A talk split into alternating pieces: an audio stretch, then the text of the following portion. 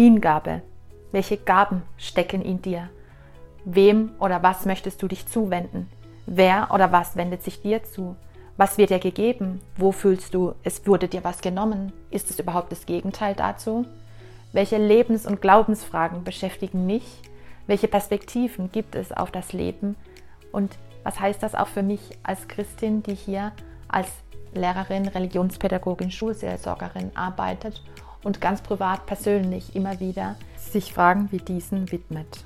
In regelmäßigen Abständen möchte ich ein Thema beleuchten, euch eine Frage genauer untersuchen, die eben das Leben, das Anpacken, das mutig losgehen, das zaghafte, aber auch das vertrauensvolle, hingebungsvolle auch im Glauben erörtert und freue mich, wenn ihr mich dabei begleitet, die verschiedenen Perspektiven und immer nur vorläufigen Antworten zu finden und in Form von Interviews, eigenen Impulsen, Anregungen, kurzen Texten, die ich vorlesen und Gedanken dazu äußern möchte, mitzuteilen.